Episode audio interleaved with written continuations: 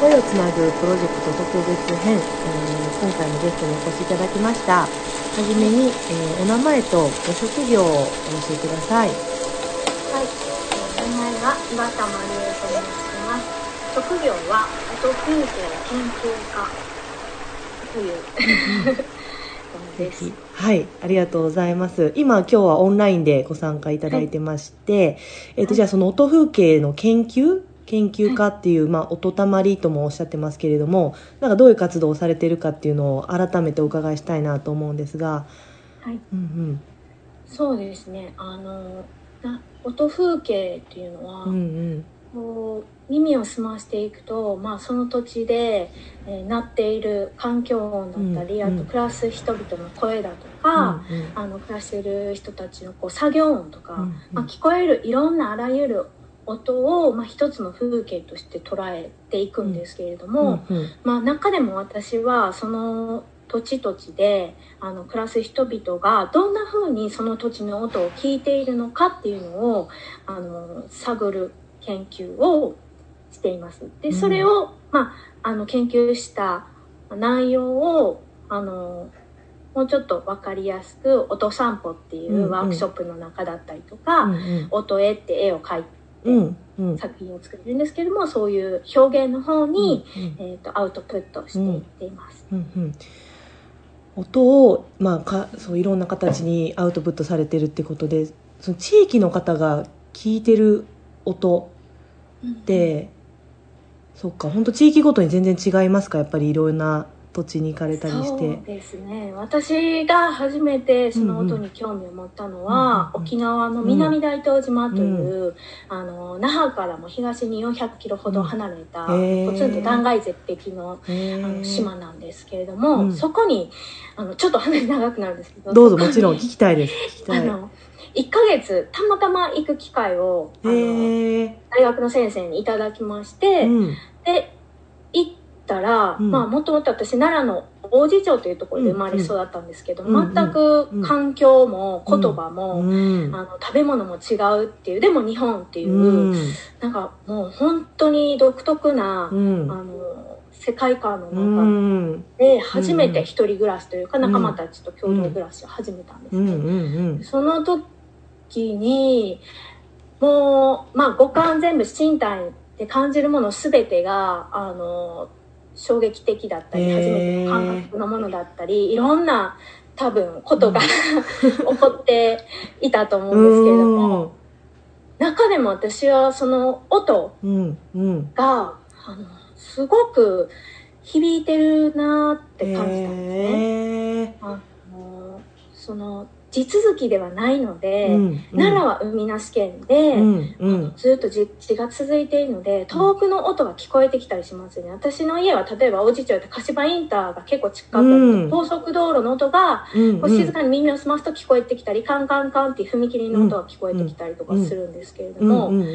あのそういう地続きではないので一つ一つの音がこうなんか立ち上がってきてまた消えていく瞬間まで聞こえるようななるほど。一つ一つがこうあ存在感があって響きを感じたうん。うんうんうんうん。うん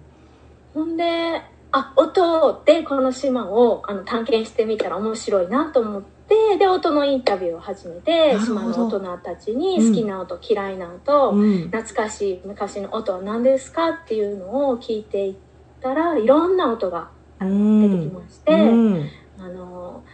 トタン屋根なんですけれども、うん結構お家の屋根は、雨音がそこに打ちつけるとあのなんかこう畑とかも休みになるので台風の時とかは、うんうん、それがなんか心地よい雨音としてなんか子守歌みたいに聞こえるとか。とは中松55っていう場所があって、うん、そこは近くに中松さんって人が昔住んでいて、うんうん、あの潮吹き穴って言って断崖絶壁なのでそこにあの海の波が入ると、うん、潮がゴーッと上30メートルに吹き上げるんですけどその音がゴーゴーと、うん、あのから中松ゴーゴーっていう地名がついてるんです。地名？えー、面白。地図に書いてあるんです。かゴーゴーって。すごい。そういうなんか音も地面になるんだとか、うんうん、あの汽車ポッポが昔サトウキビをね運ぶために一周回っていてそれがあの遠くから聞こえてくるのをこうあのレールに耳をつけてあの食料が運ばれてくるのでめっちゃ楽しみにその音を聞いていたとか。なるほどなるほどわなんかそういういろんなその聞き方とか、うん、その土地の人ならではの音風景っていうのは、すごい面白いなと思って。うん。でそれが後にそのサウンドスケープっていう、うん、あの研究分野っていうことをして、うん、それを大学院で学びながらフィールドワークしていったんですけど。じゃあそこでの本当に衝撃的な五感の体験というか特に音がそこで岩田さんの耳がより開かれたというか研ぎ澄まされたような。へえでいいんでそういったサウンドスケープのこと学ばれてで、はい、まあ、奈良にまたも戻ってこられてというか。そうですね、うん、でそれから、うん、いろんな土地へ、まあ、旅するように、そういう音を聞きながら「いいね、音散歩」っていうワークショップを、うんうんうん。いろんな土地で全国させてもらいながら、え名古屋東京に住んで6年前に奈良に戻ってきました、うんうん、そっか6年前に戻ってこられてたんですね、うん、なるほど。へえやっぱその東京名古屋奈良でもまた全然違います？そう沖縄から戻ってきて改めて聞いた奈良の音とかそうですね。改めて実家で あの、うん、朝起きた時に、うんうん、あの窓の向こうが明神山っていう山があるんですけども、うんうん、その山から鳴いている鳥の鳴き声がもうすごく多様でこんなにいろんな音がしてたんだっていうことを、うん、初めて気づきましてあの耳が変わった時意識が変わったので地元の音もすごくあの新鮮にそれまでどういうふうに聞いていたかも思い出せないぐらい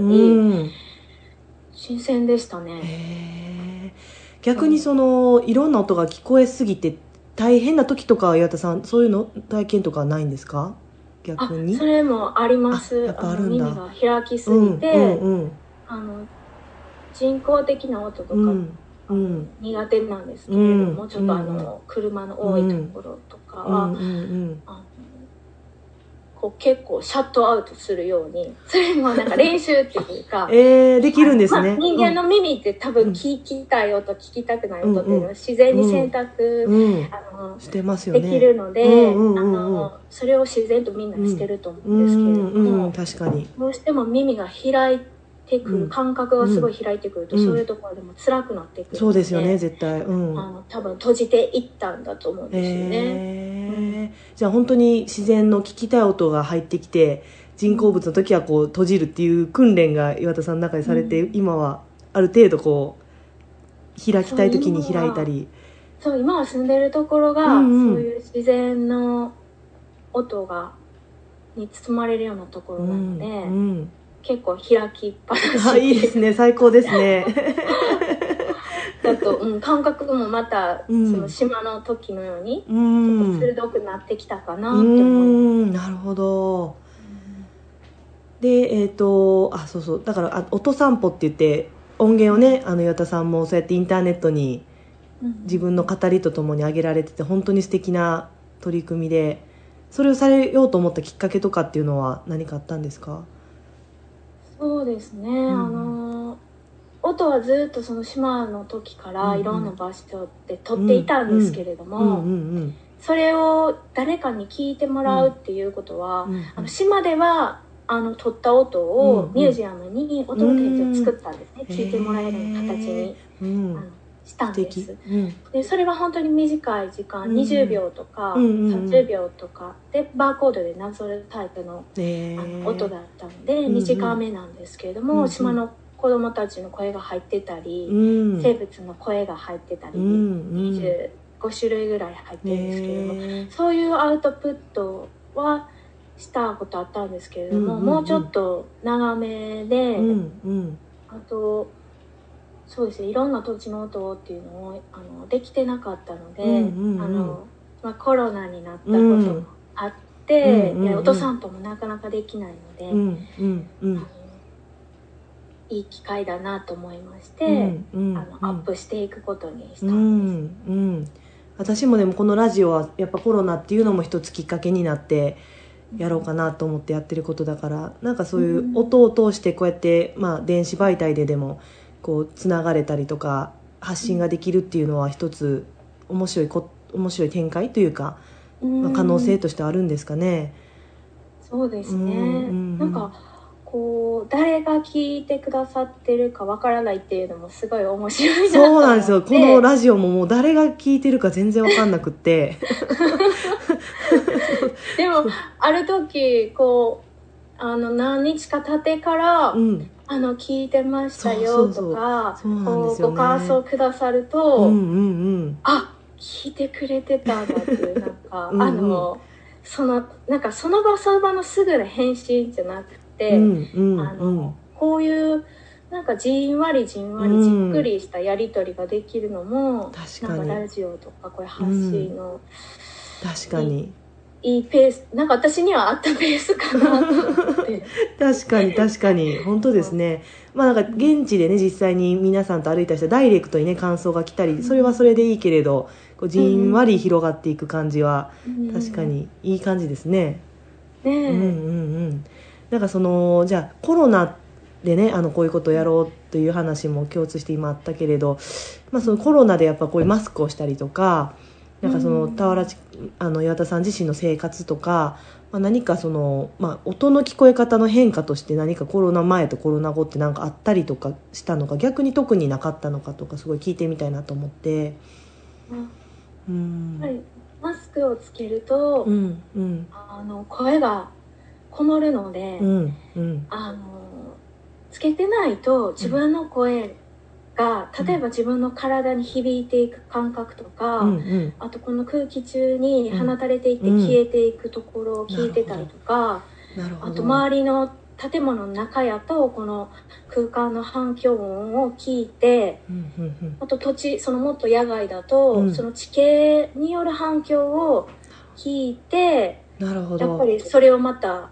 あの自分の中に巡らせるっていうか、そういう体感を楽しんでたと思うんですけどなるほど。なるほど。その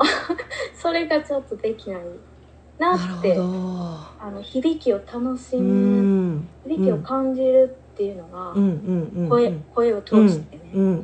響きっていうのが感じられないなっていうのはありますね。なるほど。なんか歌うとかそういう朗読するとかって結構響きを楽しむ感じが私もなんとなく感覚として分かるんですけど確かに普段喋ってる時も自分自身の声の響きとか相手の声の響きを楽しみながら会話ってもしてるんやなって今話伺って初めてすごい納得しました。ああ、響きの楽しさ。そうやと思うんですよ。一、対一でも、複数でも、その声の響きの交わり合いとか、重なり具合も、あるんじゃないかなって。ある、うん、だ岩田さんはそういう交わりとか、まあ、人の声に限らずいろんな音の交わりを例えば絵にしたりとかっていうことをされてるってことなんですよね、うん、それが